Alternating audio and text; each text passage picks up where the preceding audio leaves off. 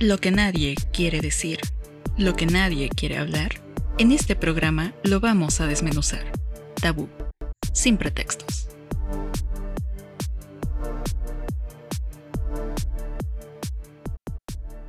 Bienvenidos, bienvenidos. Aquí nosotros somos Tabú y mi nombre es Kate. Las vamos a presentar primero porque, bueno, primer podcast, queremos que nos conozcan y también pues que sepan de qué va a tratar este podcast, ¿no? Primeramente les presento a mi querido amigo Tabito.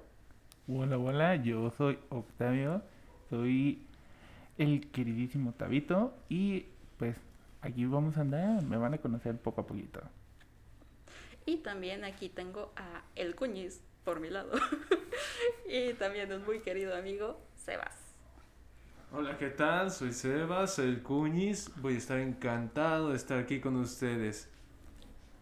Y bueno, ahora sí, ¿de qué trata este programa? O sea, es algo muy diferente, tabú. ¿A qué suena tabú? Bueno, eso queremos explicarles ahorita mismo.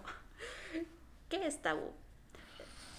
Híjoles, es que aquí vamos a resolver esa incógnita que, que ya se ha vuelto algo muy normal, ¿no? El, decir como, es que esto es algo tabú, pero ¿qué tabú? Yo encontré que tabú, porque investigación, obviamente, este, pues puede representar dos cosas, que puede ser lo sagrado o lo consagrado, o lo que también puede ser como lo inquietante, peligroso, prohibido o impuro. Uy, vaya, definiciones muy densas en este caso, pero sí tiene todo el sentido del mundo. Sí, por lo que yo conozco, el tabú en sí es la prohibición, ya sea de cualquier cosa que atente contra tu moral, contra tu cultura, pero que no la puedes realizar en público, sobre todo en público. Y no sé ustedes, pero como que esto suena a algo que seguimos repitiendo en la realidad, ¿no creen? Es cierto, yo creo que incluso hay algunos tabús que son necesarios o que se han vuelto así por como es nuestra sociedad actual. Yo creo que la sociedad define los tabús. Hay cosas que antes estaba muy mal hablar y ahorita la verdad son bastante normal, pero hay cosas que se han vuelto, por ejemplo, más tabú. Por ejemplo, algo que antes era tabú era este esto de las relaciones este entre el mismo sexo. Antes era así como de literalmente te, te decapitaban y ahora a lo que están atacando, por ejemplo sería el tabú nuevo, es por ejemplo que está muy bien, este es un tabú muy bueno en cuanto al tema de que esté prohibido o ataquen lo que sea discriminar, por ejemplo, odiar es lo que está mal, por ejemplo, o sea, ven a alguien que sale y dice, a mí no me gusta eso, e inmediatamente se le va a la gente encima. Es irónico porque tratando de evitar que odien, están odiando más, pero... Sí, de hecho. y básicamente. Es, básicamente chistoso, porque ahora si lo vemos los tabús, ya no son lo mismo que eran antes. No sé ustedes, pero creo que estamos tan rodeados de tabús, pero al mismo tiempo como que esos tabús ya dejaron de ser tan tabús y ahora se convirtieron en nuevas ramificaciones. no sé, está como curiosa esa nueva manera de pensar ah, socialmente y culturalmente, sobre todo aquí en México. Sí, para que de los que no sepan, somos de México. Tres personas mexicanas. Pues mira, es que también vienen muchas cosas, ¿no? O sea, ¿a quién se limita el tabú? O sea, realmente el tabú está muy limitado a personas, tal vez decirlo como moralmente, que se espera de más de ellos. Como por ejemplo, yo llegué a encontrar leyendo que siempre eh, las personas que van a desarrollar el instinto al tabú van a ser personas que siempre eh, presentan una particularidad. Ejemplo, vamos a tener a los reyes, sacerdotes, los recién nacidos, que también tienen sus varias excepciones, como pueden ser eh, algunos temas, ¿sabes? Es como esa parte del, tú naces sin el tabú, porque no lo conoces. Sí, pero la sociedad es la que te empieza a decir, no hagas esto, no hagas lo otro. Y lo más curioso es que si lo vemos, por definición sí, nos dicen que son prácticas, que son conductas, pero también, ¿qué definimos socialmente como conducta o, o así? De hecho, sabiendo justamente aquí, viendo un poco la etimología, el tabú viene justamente de una palabra polinesia. Y justamente literal, así sacado, es la prohibición. pero ¿a qué? Depende. Entonces, si lo vemos como tal, el tabú sería como una prohibición de lo que no está permitido decir en público, pero sí en privado. Y en privado aún así. De hecho, no, no sé, pero como que siempre hemos vivido rodeados de tabú. ¿No les parece? Es que realmente el tabú es nuestro día a día. O sea, ¿cuántas cosas no te prohíben desde que estás chico? Sí, exacto. Sí, y de hecho, o sea, no lo relacionamos hasta que vamos creciendo y decimos, oye, como que esto no, no está, o no convivo con esto, ¿por qué es un tabú? ¿Por qué no es un tabú? De hecho, hasta en cuestiones de experiencia, me ha tocado luego hablar de temas que para mí son como que bien normales, porque en mi casa, su casa, lo vemos bien, pero bien normal. O sea, por ejemplo, no sé, siento que es muchísimo, por ejemplo, el tabú de la desnudez. O sea, es algo que dices, pues bueno, en realidad la desnudez no es mala, pero ¿cómo la estás percibiendo? El pudor, ¿no? Sí, exacto. Porque antes era como, pues oye, a través de los años, o sea, desde tiempos inmemoriales, andábamos desnudos, nacimos desnudos. ¿Qué problema debería de haber, no? Mm, ¿Sabes qué creo yo? Que es el desarrollo de la conciencia, tal vez. O de esa parte del qué es bueno, qué es malo. Que fue lo que empezó como a crear el tabú. Porque hay que recordar, el tabú viene de un carácter ah, sagrado. O sea, es algo que se considera importante, puro. O sea, si tú lo cometes, si entras al tabú, ya eres considerado maligno. Ajá, exacto. O sea, y ya te ponen la tacha y eso es más eh, la estigmatización. De, ok, es malo, pero ¿por qué es malo? Y a veces ni siquiera podemos como decir, oye, sigue siendo malo. De hecho, hasta por eso creo que el tabú ha estado pues cambiando tanto, sí, evolucionando tanto, porque ahorita lo vemos y no sé, o sea, si nos ponemos a pensar en qué rubros está más socializado el tabú, casi siempre viene con la parte de sexualidad, con la parte moral, con la parte religiosa, pero creo que también los tabús evolucionan hasta por nuestras profesiones. Digo, al menos en mi parte de, o sea, por mi carrera, lo veo en la parte de lingüística o sea, tabús sobre qué no puedes decir o cómo no puedes hablar en ciertos casos. Bueno, primero empezando, que es comunicóloga. Ah, sí. Dejando, dejamos, dejémoslo sí, claro, ¿no? Importante que eres comunicóloga. Está titulada y licenciada, por favor. Sí, puro pero... sí, o sea, porque no me empezó a hablar, pero fue como, ni siquiera nos dijo que estudió. Y todos los que estaban escuchando están como, ¿qué? Ay, Dios. ¿Qué, qué, qué, estudia? O sea, lingüística, estudias lenguas. Bueno, es un poquito de todo, por eso estamos así. Claramente. Pero sí, es dentro de la formación y como, y como parte de la comunicación, pues, ni modo, de aquí y de allá, un poquito de por ajuya, pero ahí estamos. Claro. es cierto. ¿Tú que eres médico, Tabito? ¿O estás estudiando para eso? Estoy, terminando. ¿Cómo que tabús? ¿Cómo qué tabús encuentras ahí en tu profesión? Pues tabús hay muchos, ¿sabes? Es como la forma de referirnos a los órganos sexuales. Oh, es, un gran tabú, o sea, eso es algo que te topas mucho en las consultas de... Con los niños chiquitos principalmente, ya no es con los adultos. Ajá, sí. Pero es como, a ver, este, es que fíjate que a mi, a mi niña, la, el, ¿cómo le dicen? La paloma, creo que me llegó a tocar una vez, fue como, ¿La paloma? ¿Qué es la ¿A qué se refiere? Pues usted sabe, doctorita, así como, ¿qué? ¿De qué está hablando? De hecho, hace años que no escuchaba que le dijeran la paloma, porque he escuchado otras variantes de cómo les llegan a decir a los órganos genitales, y es como, ¿de qué estás hablando? Es que es como la paloma. Por ejemplo, me tocó escuchar el cheto, y yo así, ¿el cheto? ¿El cheto? Sí, cheto. El cheto. Pero es que es cierto, realmente en el área de la salud es donde hay, no, no voy a decir que mucho tabú, pero no es tan fácil platicar de ello. Mm, no es muy normal hablar de muchas cosas que son naturales. O sea, el cuerpo humano es natural y es como, es que el cheto y tú, el cheto, un niño de 3, 4 años diciendo, es que mi cheto y tú, ¿cuál cheto? de hecho, lamentablemente, ahorita con eso los chetos creo que ya no los puedo volver a ver igual, ¿eh? sí, no. Perdón, perdón. Terrible. Para el que lo escuchó, perdón, pero es que sí le dicen.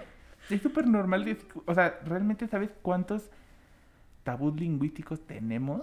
O sea, empezando desde cómo le hablamos al miembro viril, a los testículos, las groserías. O sea, es que hay muchísimo que está dentro de la salud y que vives con ello, en mi caso. Ahora, Sebas, que nuestro querido Sebas es, ¿cómo decirlo? La parte ingeniero, que nosotros no tenemos, porque claramente yo no sé muchas cosas. Él sí. Yo soy malo para matemáticas, él ha de ser excelente. Somos dos.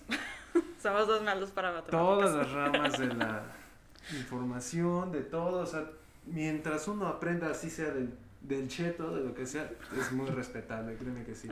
Nuevo chiste local. Dato curioso. La, las leyes de la robótica que estudiamos los ingenieros fueron hechas por un licenciado, un filósofo, no fueron por un ingeniero. Bueno, pero ¿qué comparas una filosofía con llevarlo a cabo? O sea, hacer un... La práctica. La práctica, es algo distinto. Claro que sí. Por ejemplo, tabús en ingeniería que creo que nos afectan luego a nivel personal incluso son cosas como la lentitud, la ineficiencia, el desperdicio, cosas que vemos que podrían hacerse de la mejor manera posible. Tenemos que hacerlas en la mejor manera posible. No, no soportamos, o sea, y lo llevamos a un nivel personal, porque cuando estamos con una persona que tiene, nos cuenta su situación, ¿no? típico, quiere desahogarse, y nosotros como ingenieros es como, eh, fácil, la solución es esta, haz esto. Y ya los estamos enloqueciendo porque no era lo que querían. claro, esa eh. parte de como hacerlo sencillo. Y nosotros muy complicados. Sí, de hecho, nosotros nos complicamos la vida. Bueno, aquí una sí, porque curiosamente tu novia, mi hermana, también ingeniera. Sí, ese, es el punto donde no quedamos de acuerdo. Ella bien práctica y yo bien, no, es que está pasando esto y yo tratando de encontrarle sentido. Diferencias en carreras, pero que también esos tabús pues quedan, quedan y a veces ella ve algo que yo lo veo como un sacrilegio. Bueno, en la parte lingüística muchísimo, porque nos, porque nos ven como paranoicos a veces de, no, es que no, o perfeccionistas a veces por la parte de que la ortografía, que la redacción, pero es un no, no es que esté mal, es que ya tenemos como que ciertas reglas y así como ustedes dentro de sus ramas se basan por reglas, por como eh, estatutos ya claros, yo también me baso en unos y es como, ay rayos, o sea, no se entiende. A veces creo que ni siquiera logramos comprender cómo están estos tabús inmersos en otros hasta que no lo vivimos en la realidad. Hasta que, no hasta que alguien no nos los hace ver. También. Más bien es eso, es que hasta que alguien no nos diga como, oye, pero es que eso no es un tema, o más bien no deberías verlo como prohibido. Sí, exacto, o sea, hay muchas cosas que, así que me he encontrado, que yo digo, pues esto no es malo, o sea, es algo, a veces hasta contando historias, así de cañón me ha llegado a pasar, por ejemplo, bueno, esto tiene mucho que ver con sexualidad y creo que es el tema más tabú que existe en La sexualidad siempre va a ser un tabú por ejemplo, lo que se conoce ahorita del, del shibari.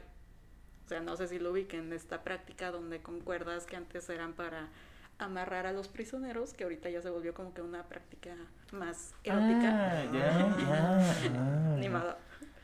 Hay que conocer de todo, hay que conocer tema para próximos para próximos programas. Sí, creo que sí. Hay, que hay que profundizar en eso también. Bueno, o sea, hay que recordarlo desde cómo nació esto.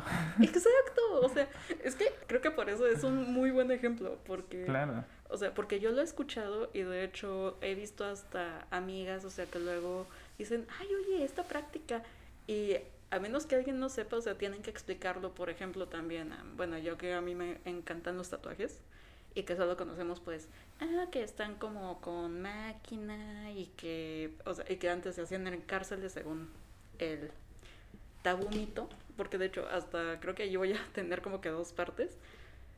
Mm, creo que también los tabús se hacen un mito o, o se crean como mitologías a partir de ello. Sí sí realmente todas las mitologías. creo que las cosas curiosamente las cosas más naturales y con las que llevamos conviviendo desde el inicio de los tiempos suelen volverse tabú, por ejemplo, lo que hablábamos del cuerpo, ¿no? Otro tabú con el que convivimos desde siempre es, por ejemplo, la, la, tristeza, el tema de la tristeza. No es que esté prohibido hablar de eso, pero sí es raro socialmente que lo puedan expresar normal. No nos hablamos. a veces uno, exactamente, uno no dice, siempre te preguntan, oye, ¿cómo estás? El típico, el inescrutable bien. O sea, uno se lo puede estar cargando por dentro, pero dice bien, es como que es un tabú.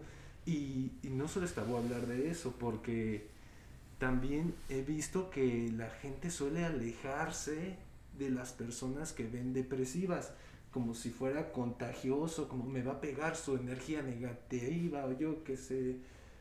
Que es una tontería. Pero es lo mismo que vuelve el estar triste en general un tabú. Eso es muy curioso. Otra cosa, envejecer.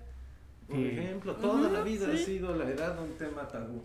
Cuando no lo ha sido. Y más ahorita, o sea, más ahorita porque como que todos queremos tener esta juventud intacta, que hasta yo digo, o sea, veo mujeres muy bien conservadas a sus 50, 60 años y digo, o sea, qué padre, les aplaudo, pero también es como, pues, ¿qué, qué onda? O sea, ¿qué se necesita para eso? Y, quieres investigar y es como, no, eso no debería de pasar.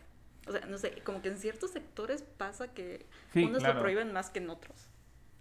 Sí, es que son muchas cosas también. O sea, realmente los temas tabú.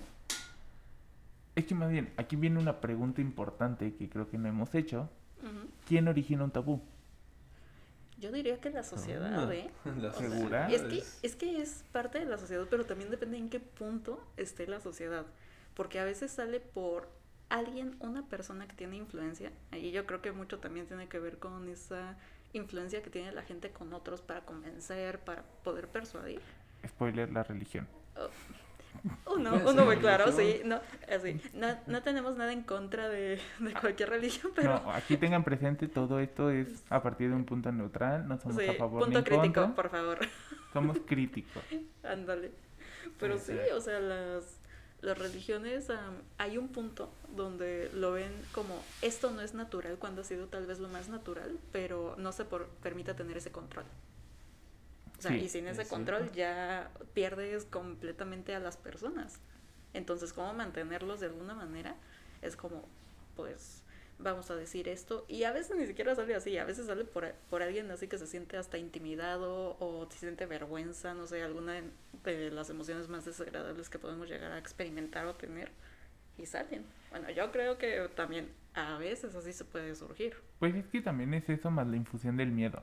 O sea, el miedo que te infunden, a, justamente por eso se vuelve tabú, porque está mal.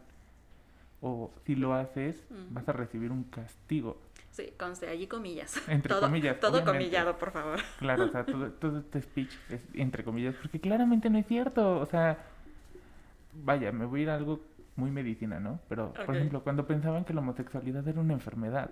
Una enfermedad mental, ¿no? Así como, creo que fue en 2018, si no me equivoco, puede que me equivoque, lo checaré. Eh, dejó de ser una enfermedad. O sea, se volvió algo como más natural que cambió de decir está mal es una forma de pensamiento, de querer, es una forma ah, emocional, tal vez podríamos llamarlo, una forma de vivir. Y ya no es considerado malo, que es realmente como empezó. Sí, o sea, que no que lo veas antinatural, sino que ¿por qué no puedes hacerlo? Porque es prohibido. De hecho, viendo algunas de las definiciones, y de hecho esto es como que una pequeña investigación de casas, no recuerdo el nombre ahorita completo, sea, el apellido, pero nos dice que es no solo es prohibición como tal a específicamente algo emocional o que es hacia un fenómeno, sino que involucra como que varios aspectos y que es más que nada también el que señales. O sea, mucho tiene que ver con que señales esa conducta, esa persona, ese, vamos a ponerlo así como otra vez, un fenómeno, pero algo en específico tienes que delimitar a ahí está, se señala y lo tienes marcado. Porque el punto también es marcarlo y que este no sea pues derivado de otra cosa, sino que sea específicamente así. Como la homosexualidad, o sea, ves a alguien que está con una persona de su mismo sexo, está besándose, está teniendo caricias o simplemente tomados de la mano y enseguida ya lo señalas, que no debería de ser. Porque es lo más normal del mundo.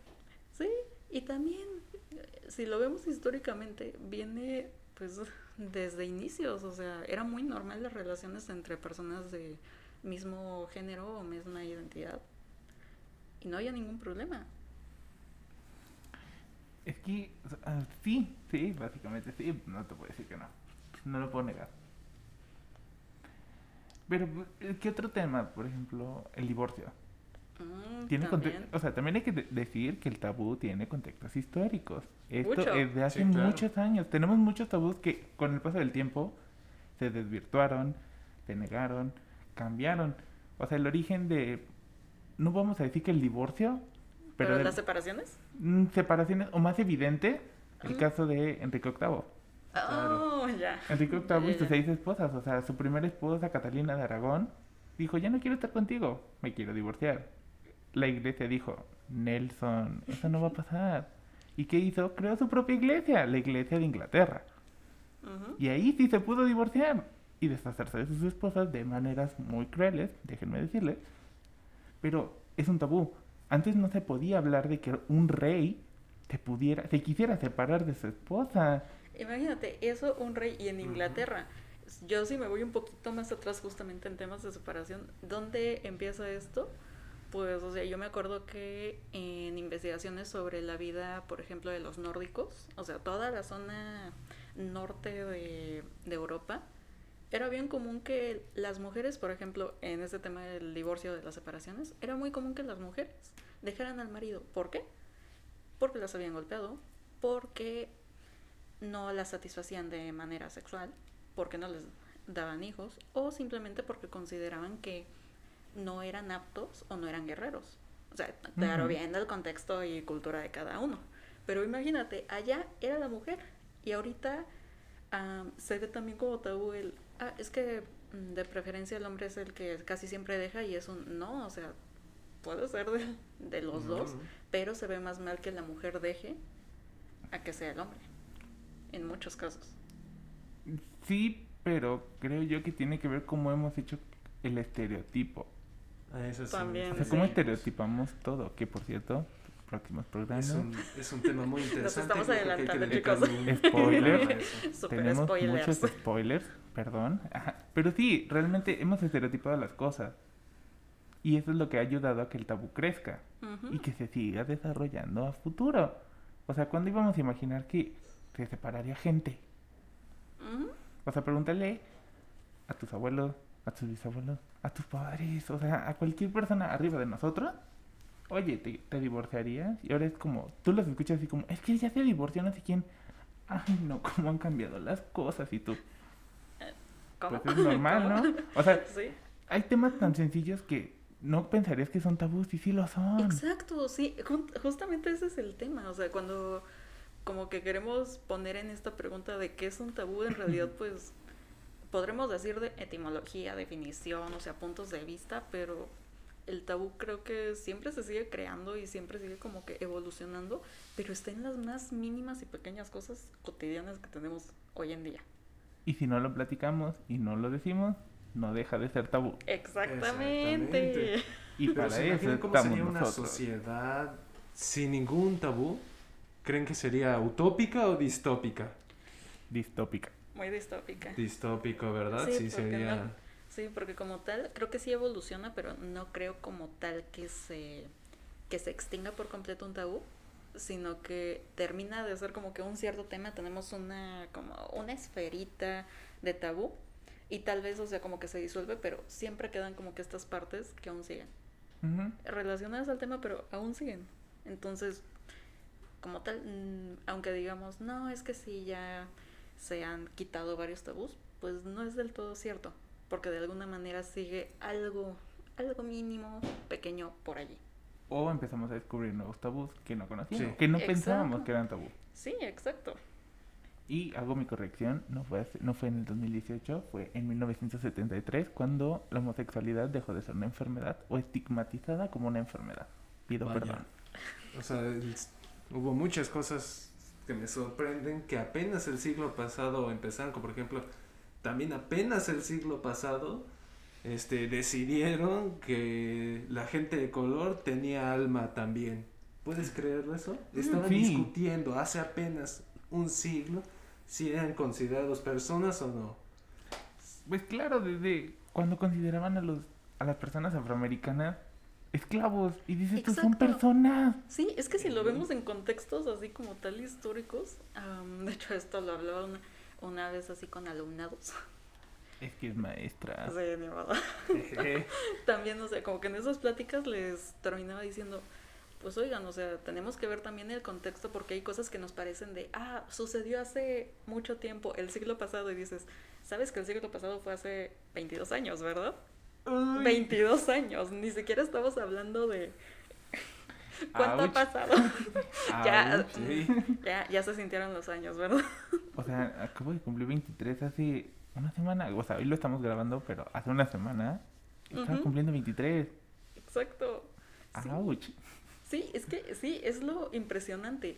Y yo allí justamente les decía, si lo vemos en, en ese término histórico, cuando empezó la esclavitud o cuando empezó la abolición de esclavitud en diferentes contextos y en diferentes países, sí, hay algunos que fueron el siglo pasado, por ejemplo, eh, algunos en los 50, otros fueron más, ah, más atrás, algunos fueron el, en el siglo XIX pero en realidad, o sea, tenemos que verlo a cuándo fue totalmente y globalmente abolida y nos sorprendemos. De hecho, hasta así se me quedaron con cara de, wow, entonces es muy reciente. Y yo, sí, es que hay cosas que son muy recientes y no las vemos. ¿Por qué? Porque nuestra percepción del tiempo a veces es diferente, pero pasa lo mismo con los tabús. No los creemos y decimos, no, no pasa. Sí pasa, sí pasa. Claro que pasa. Y siguen existiendo, pero no lo relacionamos de la misma manera. Decimos, no hay esclavitud. ya no de esa manera como le estamos pensando en nuestro imaginario de cadenas, que, que teníamos esclavas, que estábamos amarrados de los pies, que no nos deben de comer. Ahora es esclavitud de otra manera. Trabajar más de dos días, no dormir, levántate a las 7 de la mañana, duérmete a 3 de la mañana. O sea, es una forma de esclavitud moderna, pero esclavitud. Sí, y los conceptos cambian. Todos van cambiando conforme al tiempo, pero siguen siendo tabús de alguna manera. Porque nadie habla de ello. Exacto, como ahorita. Como ahorita. O sea, nosotros ahorita estamos volando. Eh, sí, y ahí es donde vendría el tema de realmente se podría alguien deshacer de todos estos tabús, o sea, digamos este que nos deshagamos de la esclavitud moderna, que hay casos excepcionales donde de verdad ya es un crimen lo que hacen o sea, que no te paguen ni horas extras o cosas así, que estés doblando todos los días. Eso ya se sale de las manos. Pero realmente, ¿cuánto soportaría la sociedad si tuviera completa y total libertad cada individuo? ¿Y qué harían con esa libertad para empezar? O sea, si no están peleando esas libertades, porque realmente ya ni siquiera son capaces de imaginarse qué harían con eso. Ese es otro tema muy interesante porque han esclavizado a las personas con este tema porque les han metido la necesidad de ser productivos todo el tiempo. Un estudio que voy a sacar lo impresionante que es cómo se dispara la tasa de depresión, suicidios y problemas en temporada de vacaciones. Y no me refiero a las de Navidad, las de verano. La gente no tolera la pausa. El, el, tienen que estar saturada de cosas todo el tiempo que hacer. Si no está todo el tiempo un movimiento haciendo algo, se deprime, siente un vacío la falta de propósito. Es que vivimos en la sobreactivación. Sí, eso también, o sea, viéndolo, o sea, de forma fenomenológico, fenomenológico perdón, tiene mucho que ver con en el, el, contexto actual. ¿Qué está pasando ahorita en, como sociedad, como personas? ¿Y qué estamos haciendo y cómo también lo estamos percibiendo? Sí, Básicamente sí, la percepción, no vamos a negarlo. Tiene que ser percepción. Y... Completamente, no todo es malo. Y esto de los tabús es, bien interesante porque aunque sí es algo, como dices, completamente cultural, es increíble cómo este incluso hay animales que han llegado a desarrollar tabús. Obviamente no me refiero a una lagartija, eso es instinto, que no es lo mismo. Pero animales que tienen sociedades, como los lobos, por ejemplo, los chimpancés, que son los de una sociedad un poquito más avanzada, se hizo un experimento donde lograron generarles un tabú social, refiriéndonos a la definición de tabú como algo que está mal visto y que van a atacar si ven que lo haces. Sí. Nosotros atacamos ya sea cancelando o haciendo cualquier comentario, este, hostigando por internet. En el caso de los chimpancés se hizo el experimento donde pusieron un grupo de chimpancés. Pusieron unas bananas encima de un poste altote y están todos en una habitación cerrada. Dato, para que entiendan el experimento, los chimpancés relacionan el agua con muerte, los estresan muchísimo, o sea, no... Esa especie, por lo menos hay unos que nadan muy bien, pero esa especie no la tolera. Mm, Cada que trataban de subirse al poste para tener las bananas, los rociaban y los rociaban a todos. Entonces se estresaban y dejaban de intentarlo. Y cada que lo volvía a intentar uno, lo intentaron varias veces hasta que entendieron que subirse al poste era igual a que los empaparan. Algo curioso que pasó después, agarraron y sacaron a dos chimpancéses y metieron a otros dos nuevos al grupo. Cuando uno de los chimpancés nuevos vio las bananas, dijo, ah, yo quiero bananas. Y trató de subir. En el momento en el que los demás del grupo lo vieron, lo agarraron a golpes, no lo dejaron subir y entendió que no debía subirse. Hicieron este proceso hasta que no quedaba un solo chimpancé que realmente supiera por qué no debían subirse al poste. Solo sabían que no debían subirse al poste. Es ahí cuando llegó lo interesante. Ya era algo psicológico, ya era algo tabú, no era algo instintivo que tuvieron de generaciones, era algo que les hicieron como sociedad. Ya no quedaba un chimpancé que supiera que llovía cuando agarraban las bananas, pero ya era socialmente mal visto tomar esas bananas. Sí, y es muy marcado. Ese es un gran ejemplo. Algo en, eh, a lo que, más bien, sí, es un gran experimento hecho en seres que consideramos inferiores, pero demuestra la teoría. Pero muy sociales. Exactamente. Sí, exacto. Es que al final, o sea, sin esta parte social no podríamos pues también conocer y saber qué prohibimos, qué permitimos.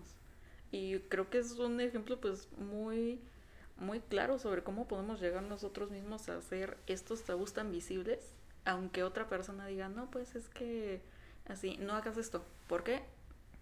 Tal vez no conozco el origen, pero no lo debes de hacer por algo. Y a veces ni siquiera, de hecho, creo que eso me viene con otro cuestionamiento que es, sí, conocemos a veces los tabús, pero casi nunca los damos como a la tarea de investigar por qué surgen, sino que los damos por hecho. Sí, totalmente. Justo como en ese, en ese ejemplo. O sea, no sabían por qué, pero ahí estaba la prohibición. ¿Por qué? era necesario. Ni idea, solo era mal visto. Exacto. Pero volvemos a la teoría que les dije, inicia con miedo. Tenemos que influir miedo. o sea, es como, vaya, vuelvo a mi spoiler enorme de religión. religión, religión, religión. No estoy en contra de ella. un poquito, no, no tanto, no, no está en contra, estoy en pero... contra de ella. Vivimos aquí, todos somos católicos. Nada más que la diferencia es que sabemos juzgarla. sabemos juzgar la religión, perdón. Sí, e, e, exactamente. cuestionarla, cuestionarla más bien. Pero hablemos de eso. o sea, la religión empezó en, vamos a hablar en general, la Inquisición.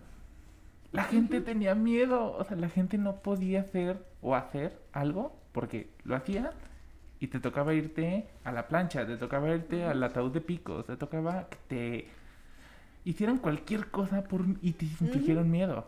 El tema de las brujas. El tema, el tema de las brujas, o sea, creo que es... cazaban a todo y que genera información, las brujas que eran en realidad médicas que hacían hierbas para curar, iban, curaban a las personas, las personas, ah, es brujería. De hecho, aunque no parezca, ahorita decimos, no, es que sí, se necesita tener conocimiento, necesitamos conocer, leer, investigar, pero pues si lo vemos un poco en retrospectiva, en ese tiempo el conocimiento era igual a muerte, prácticamente. Claro, porque había dominación. Necesitábamos, o sea, más bien, hay que entender repita, vamos a repetir eso muchas veces, pero aquí no estamos juzgando a nadie. Esto solamente es para generar una idea y que empiecen a dudar de su existencia. No, no es cierto. bueno, un poquito. un poquito, la neta sí. No vamos a decir que no, es para dudar de la existencia. Te empiezas a preguntar cosas que se te hacían súper normales. Sí. ¿O no? Sí, y las ponemos sobre la mesa porque son cosas que nos hemos llegado a cuestionar. O sea, les vamos a contar una anécdota muy chistosa. ¿Cómo nació este podcast? Creo que no hemos tocado como tal cómo nació y también cómo, es que llegamos a este punto de querer ser podcasters. Miren, les voy a contar la verdad. Esto, una parte es mi culpa, una parte es culpa de que no lo vamos a negar. El Jebas aquí está nomás sin saber cómo llegó. Yo no tengo ni idea, estoy muy atento escuchando porque hasta a mí me da curiosidad.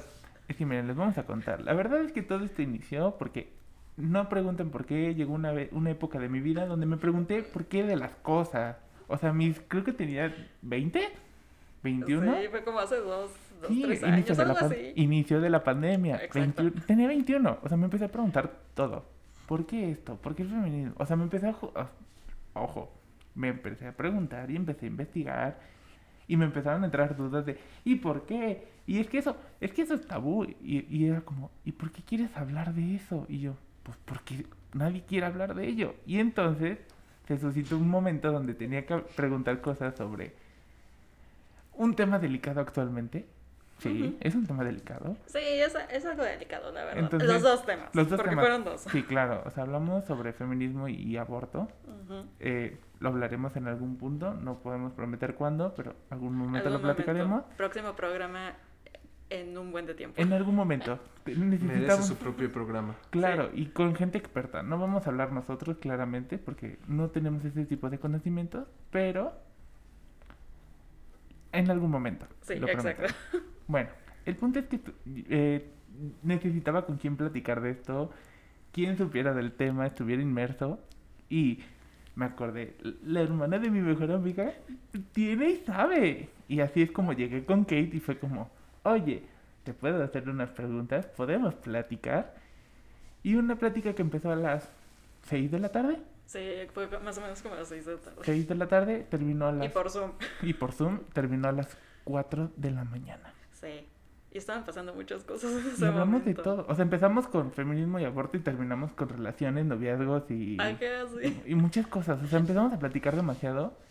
Y le dije a Kate, ¿por qué esto no es un podcast? ¿O por qué nadie habla de esto? Sí, de hecho, justamente así empezó.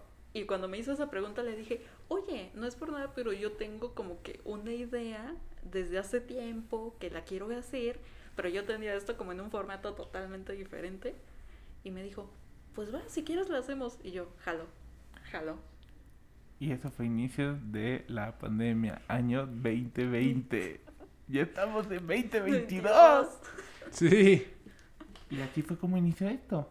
Fue el inicio de este hermoso nuevo proyecto que tardamos mucho en sacar al, a la realidad. Y en el proceso empezamos con, ¿qué necesitamos? Sí. Y esto. ¿Y qué temas vamos a hablar? ¿Cómo les explico? Tenemos 105 temas en lista de espera. Sí, en lista de espera. Y los que faltan, ¿eh? Y los que faltan que nos van surgiendo. Y de allí fue donde nuestro querido Sebas vino, vino porque dijimos, necesitamos apoyo, apoyo también con otra perspectiva y dijo, bien, me meto. Y en ese tiempo todavía no, yo no conocía a Sebas, o sea, ¿cómo les explico que yo todavía no conocía, o sea, Sebas ya existía en el universo, pero yo no lo conocía. sí, exacto. ¿Y empezabas a andar con Indra? Sí. Sí, sí, sí, curiosamente empecé a andar, andar con ella justo más o menos como cuando el mundo se fue al carajo con la pandemia. sí, pues, es cierto. Empezaron a andar como en diciembre, yo me acuerdo. Sí, sí empezaron a andar como en diciembre. 2020, finales de 2020. Porque en enero fue cuando se fue eh, de intercambio y llegó pandemia. Y llegó pandemia y nos cargó a todos. Y cinco meses después, aquí estamos. ¡Hey! ¡Vivos todavía! ¡Sin COVID! Sí, bueno, en esos cinco meses, les digo, fue donde dijimos, pues vamos a hacerlo. Y dijimos, va, jalamos, le contamos el proyecto. Y bueno, hasta ahorita, así es como surgió en realidad todo este programa que dijimos, bueno, tabú, tabú. Y aquí estamos. Está excelente. No, wow, no sabía cuánto tiempo llevaba esto ya este, en el horno, cocinándose, desde antes. O sea, yo dije, ah, lo sacaron ahorita y acaba de salir y vaya, qué proactivos, cuánta energía tienen. Yo hasta pensé, dije, wow, hasta ahorita aprovechan la energía del, del momento. Pero no, ya llevan buen tiempo haciendo esto, me da mucha esperanza que esa energía siga Sí, mira, no te miento que ese día que anduvimos hablando de esos temas, nada más porque muchos eran muy privados, pero sí dijimos, ¿por qué no estuvimos grabando esto? Literalmente. totalmente. Pero ya le vamos a, le estamos dando más forma. Esto empezó algo, una plática casual. Súper casual. Sigue siendo una plática casual, pero ya lleva investigación y tenemos más puntos de vista. Sí, exacto. Y bueno, creo que también vamos a ir cerrando un poco ya este tema, ya después de todo lo que nos escucharon. Bueno, entonces creo que ya llegamos como que a muchas conclusiones muy claras sobre cómo ha ido evolucionando y por dónde vamos. Sí, también con esto queríamos que supieran cómo va este tema. Y prácticamente es pues que aquí queremos hacer reflexiones con base en experiencias, en información, porque sí, nada de esto va a ser sin información. Todo, sí, claro. todo se estudia o mínimo se sabe un poquito para... Conlleva investigación. Sí, exactamente. Más nuestra opinión personal, lo más neutral posible. Sí, neutral posible. Claro, no podemos ah, decir que en todo vamos a ser muy neutrales, pero pero sí, es la idea. Y también con esto invitarlos a ustedes a tener también estas reflexiones sobre qué sucede, qué no sucede. De hecho, pues creo que ahora sí como ya terminando, creo que este tema, ah, les queremos decir que también ah, si nos quieren seguir escuchando, quieren tener un poco más de interacción con nosotros por dudas o aportar también a la plática, porque creo que eso es importante, el tener más diálogo pues tenemos también nuestras redes sociales. sí, claro. Sí, Instagram, que estamos como Tabú el Podcast. Así, total. y bien bonito. Precioso. Sí, y también estamos en Instagram, también estamos en Facebook, igualmente, Tabú el Podcast. Y pues bueno, ahora sí creo que nos vamos despidiendo nosotros. Recordarles también que esto se está transmitiendo en Spotify. No sí. Sí, Spotify y, y, también otros formatos, aún no sabemos cuáles, los diremos con el tiempo. Atentos a redes. vamos si están en Spotify no se pierden de nada. Por el momento Spotify y vamos creciendo poco a poquito. Sí, y se preguntan sobre qué día sale esto, uh, aún estamos definiendo un día. Eh, espérenlo, esperen, les iremos informando por redes Eso sociales. Ya vamos a agregar los veo todos los miércoles o algo así. sí, ya próximamente les diré. Les diremos cuánto ahorita esperen las siguientes tres semanas, al menos los primeros programas.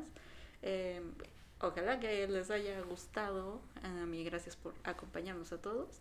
Me despido. yo soy Kate Hurtado. Yo soy Octavio Chávez. Y yo soy el Cuñiz. Sebastián, muchas gracias por acompañarnos hasta este punto. Nos mandó por delante, ¿te das cuenta? Es como, yo soy el Cuñiz, no voy a decir mi nombre. Es que incógnito, es que incógnito. Bueno, ya le dije el nombre también. es que le... ya lo había revelado ya. Es que le tiene caso. Es que le pegan, porque decimos que no. Me pegan, sí. ya saben, aquí todo es broma. Un poquito. ¿O no? sí, pues, bueno, entonces los esperamos en el siguiente programa y que tengan buena tarde, noche, mañana a la hora que estén escuchándonos. Y nos vamos. Nos vemos.